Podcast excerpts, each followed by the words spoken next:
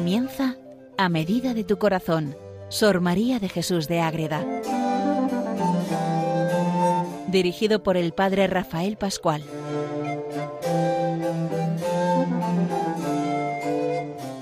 Seguimos con Sor María de Jesús de Ágreda. Un saludo para todos los oyentes de Radio María buscando la unión en Jesús con María, la Madre Inmaculada, y a través de todo lo que nos enseña Sor María de Jesús de Ágreda, esa monja concepcionista franciscana, la Orden de la Inmaculada Concepción. Ella vive en su pueblo en Ágreda en el siglo XVII, buscando esa unión con la Virgen y dejándose llevar por ese amor de Dios que tanto le revela, que tanto le da, sobre todo esa gran revelación personal de la obra de la mística ciudad de Dios, que es la vida de la Reina del Cielo, la vida de la Virgen María, que vamos entrando cada vez más y conociendo mejor y con ganas de tener un ejemplar para poder leer, subrayar, rezar, comentar y crecer en la virtud y en el amor a María Santísima. Seguimos con esa vivencia de la Virgen María Niña. Hemos visto cómo con año y medio empieza a hablar y andar, cómo se manifiesta en su casa, cómo vive, cómo ayuda a los pobres, y ahora vamos a ver cómo se preparan los tres, ¿quién? San Joaquín, Santa Ana y la Virgen, para ir al templo. ¿Cuándo? A los tres años. ¿Y qué pasa? Que los tres tienen visiones. Cada uno tiene una visión que es preparación para ese momento doloroso de tener que dejar a su hija en el templo, la niña tan esperada y que al final es ofrecida y puesta en el templo para gloria de Dios.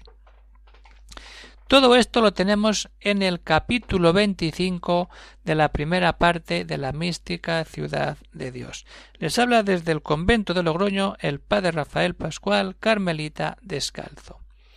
Bueno, pues ya tenemos a la niña María, a su padre, a su padre. ¿Qué pasa ahí?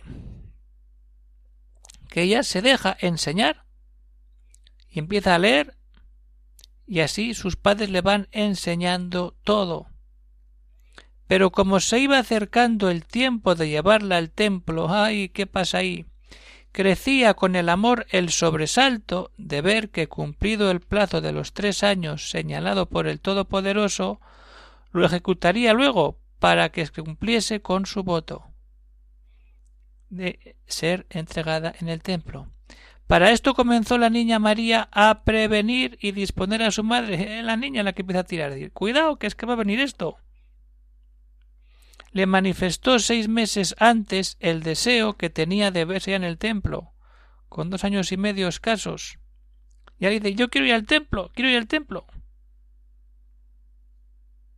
y se le representaba los beneficios que de la mano del Señor habían recibido y cuánto era el mayor beneplácito. En el templo, estar ahí, estando dedicada a Dios, la tendría más por suya que en su casa propia. Y voy a estar dedicada a Dios, no te preocupes, mamá, voy a estar dando gloria a Dios, orando, ofreciendo todo. Esa maravilla. Pero ¿qué pasa? Como madre, pues Ana sufre. Y luego vienen esas visión que prepara a los tres. Pero esa lucha de Ana interna como madre a la niña se tiene que ir al templo. ¿Cómo lo vive Ana? Oí a la Santa Madre Ana las razones de su niña, que con prudencia y rendida a la voluntad divina quería cumplir la promesa de ofrecerle a su amada hija. Santana, quiero ofrecértela. Pero la fuerza del amor natural, normal, de tan única y cara prenda, junto con saber el tesoro inestimable que tenía en ella, pugnaban en su fidelísimo corazón el dolor de la ausencia que ya la amenazaba tan de cerca. ¿Qué hago aquí? ¿Qué hago? Seguir, y sin duda rindiera la vida a tan viva y dura pena si la mano poderosa del Altísimo no la confortara. ¿Por qué? Porque la gracia y dignidad que sólo ella conocía de su divina hija le tenía robado el corazón. ¿Cómo no va a estar Ana? con lo que había deseado esa niña, con lo que estaba buscando siempre, Y ahora le dice a la niña que yo me voy al templo a dedicar toda mi vida a Dios. El corazón y el trato era más que deseable. Con este dolor respondía tal vez a la niña. ¿Qué le dice ante ese dolor Santana a su hija? Hija mía querida, muchos años os he deseado, y pocos merezco gozar de vuestra compañía. Porque se haga la voluntad de Dios. Esa, sólo la de Dios pero aunque no resisto a la promesa de llevaros al templo, tiempo me queda para cumplirlo. Acabo decir que se lo dice cuando queda medio año. Tened paciencia mientras llega el día en que se cumplan vuestros deseos. Ella deseando entrar ya, como cuando entra una chica monja al convento. ¡Oh, ella feliz! Y los padres, ¡qué dolor! Porque se acaba. Y empieza otra vida muy distinta, pero ya hay que ofrecer esa vida de clausura, en la clausura, tras la reja, en contemplación, los ayunos, las faltas de visitas en tiempo de cuaresma y de adviento, todo eso es lo que viven hoy muchos padres de familia. Cuando su hija está deseando marcharse al convento y ellos saben que es de Dios y están felices, pero el momento final es muy duro. Y desde ahí empieza todo a tener ese sentido. Pero lo importante es decir que Santana se rinde a Dios. Y en ese rendirse dice, ya está, pero María, niña, déjame aprovechar y disfrutar de esos momentos tan importantes para que desde ahí ella se dé cuenta también que son padres y que quieren tener esa relación con ella, ese trato diario antes de que sea entregada en el templo. Todo esto nos ayuda a nosotros a crecer de verdad en la vida interior y aplicar todo lo que va pasando en la vida de la Virgen María a nuestra propia vida, a nuestra familia. Y desde ahí saldremos fortalecidos. Porque Dios prepara cada momento. Y como sabemos, por Madre Águeda, esto que es tan duro, el Señor lo tiene todo preparado. ¿Por qué? Porque va a tener una manifestación directa a María, a Santa Ana y a San Joaquín. Para decir, esto va a suceder y yo estoy con vosotros. Dios está siempre con aquel que da un paso más hacia Cristo. El mismo Dios. Sobre todo en momentos difíciles que no se ven, Ahí sale el Señor y ahí vamos a ver lo que sucede cuando de verdad nuestra vida se pone ante Dios, en este caso cuando ya pasan año y seis meses y ocho meses y llegan los dos años, los dos años y medio y se acercan a los tres y hay que ir al templo de Jerusalén. Y ahí vemos cómo suben los tres con esa niña de tres años para que quede ahí en el templo. Todo esto lo vamos a ver de verdad, a interiorizar, a vivir y a profundizar en este regalo precioso.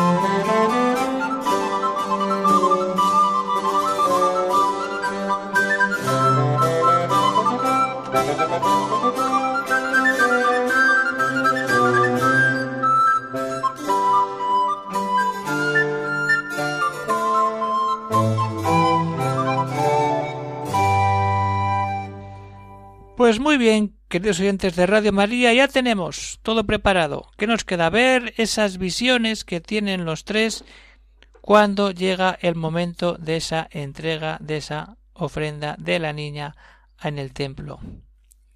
Pocos días antes que cumpliese María Santísima los tres años, tuvo una visión. ¿Quién? María. Luego veremos la de Santana y luego la de San Joaquín. Que veía a Dios. Le manifestaba que ya llegaba el tiempo y ordenaba llevarla a su templo, donde viviese dedicada y consagrada a su servicio. ¿Qué pasa? Pues que se llena de purísimo espíritu de gozo y agradecimiento y habla con el Señor y le da gracias y le dice ¿Qué le dice la Virgen ante esto? Altísimo Dios de Abraham, Isaac y Jacob, eterno y sumo bien mío, pues yo no puedo alabaros dignamente, háganlo en nombre de esta humilde esclava todos los espíritus angélicos, porque vos, Señor inmenso, que de nadie tenéis necesidad, miráis a este vil gusanillo con la grandeza de vuestra liberal misericordia. ¿De dónde a mí tal beneficio que me recibáis en vuestra casa y servicio, si no merezco el más despreciado lugar de la tierra que me sustenta? Pero si vuestra grandísima grandeza os dais por obligado, yo os suplico, Señor, pongáis el cumplimiento de vuestra santa voluntad en el corazón de mis padres para que así lo ejecuten. Es decir, yo estoy dispuesta, ya estoy, pero ¿qué pasa? Que ahora quedan mis padres, que tienen que terminar de verlo, de aceptarlo y de vivirlo.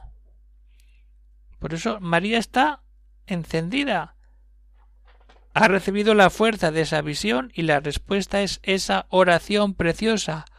Decir, yo tengo todo, pero hay que acabar teniendo todo puesto en Dios también con Santana y con San Joaquín, que son mis padres. Pues venga, el Señor escucha esa oración y tiene todo preparado. Visión para Santana y visión para San Joaquín. Entonces, luego tuvo Santana otra visión. A ver qué pasa. Después de que tiene la visión la niña, la tiene su madre. Le mandó el Señor cumpliese la promesa, llevando al templo a su hija. ¿Qué hago? Pues lo que te pide el Señor, presentarla a su Majestad el mismo día que cumpliese los tres años. Y ahí ya se derrumba. No hay duda que fue este mandato de mayor dolor para la madre que el de Abraham en sacrificar a su hijo Isaac. Va a seguir viva, pero, pero se queda con el Señor. Pero ahí viene el Señor, ahí entra. ¿Qué pasa ahí? El mismo Señor la consoló y confortó. ¿Cómo? prometiéndole su gracia y asistencia en la soledad al quitarle a su amada hija. ¿Y qué pasa ahí? Que la santa matrona, se llama Santana, se mostró rendida y pronta para cumplir lo que el Altísimo Señor le mandaba, y obediente hizo la oración. Venga, yo estoy contigo y te voy a fortalecer. Venga, pues ahora Ana se pone a rezar. ¿Cómo reza Ana? Vamos a por ello.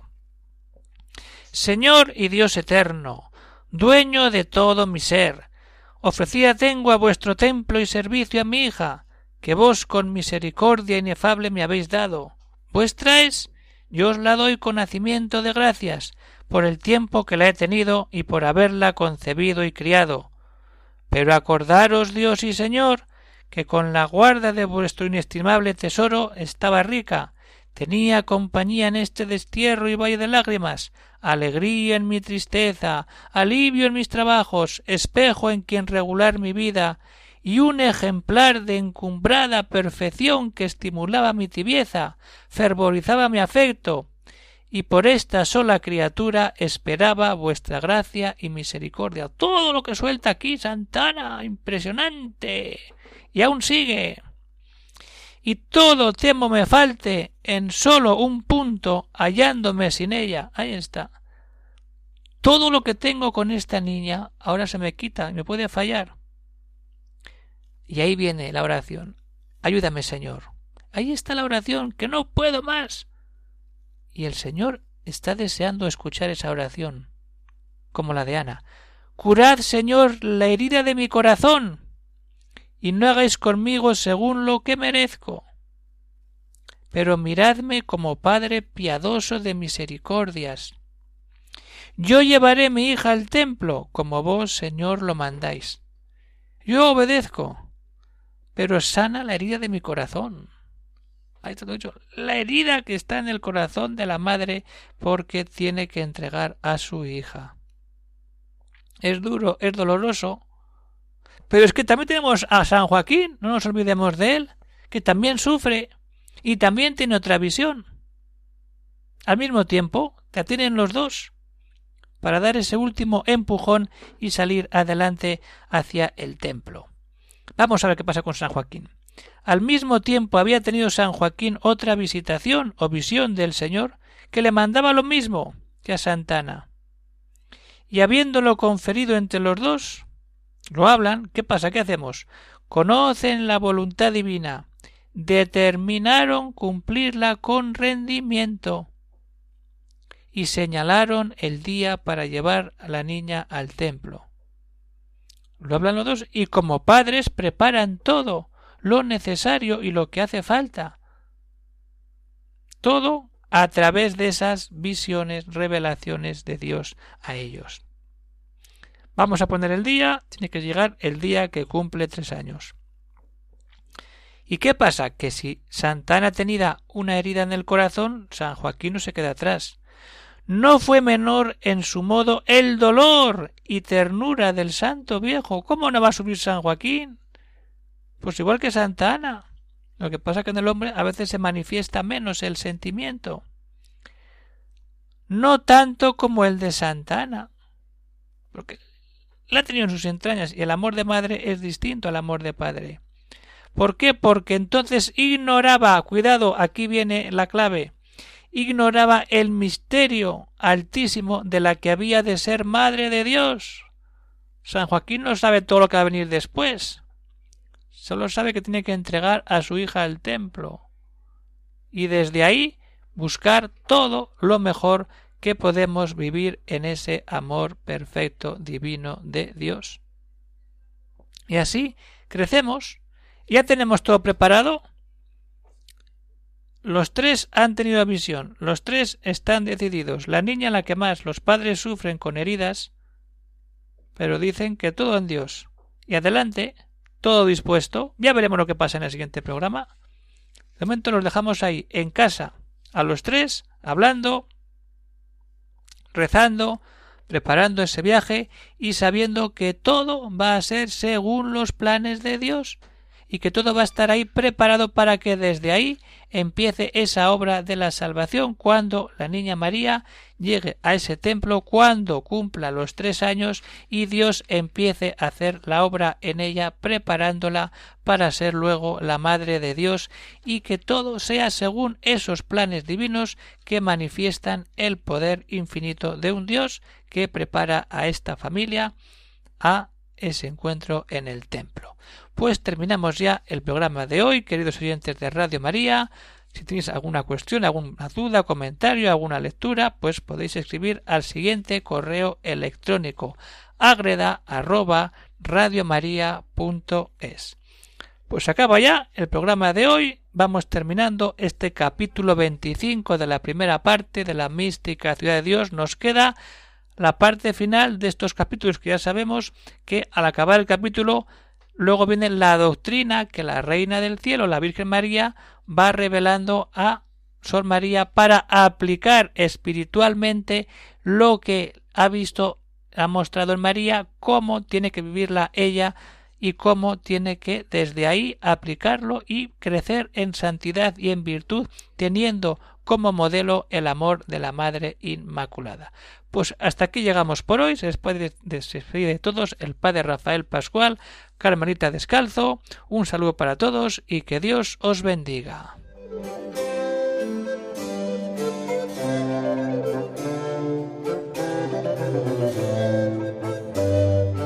Han escuchado en Radio María A Medida de tu Corazón, Sor María de Jesús de Ágreda por el Padre Rafael Pascual.